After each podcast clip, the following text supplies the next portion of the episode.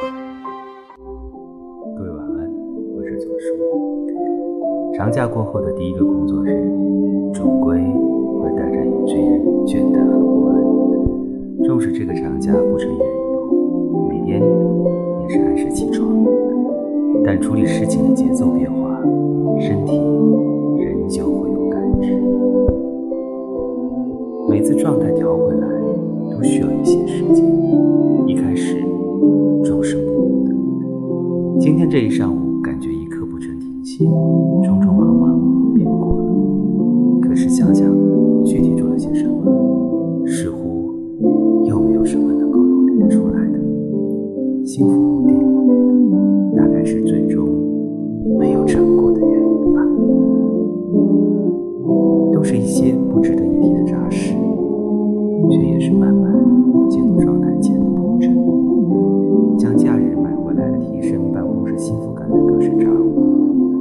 一一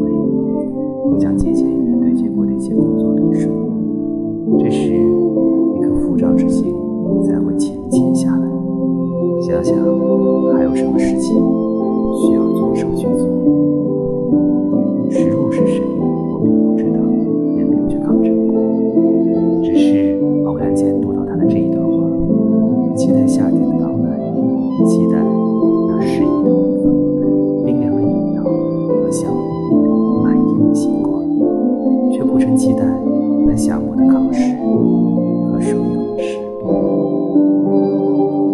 读完觉得很感慨，少年时谁不是这样想？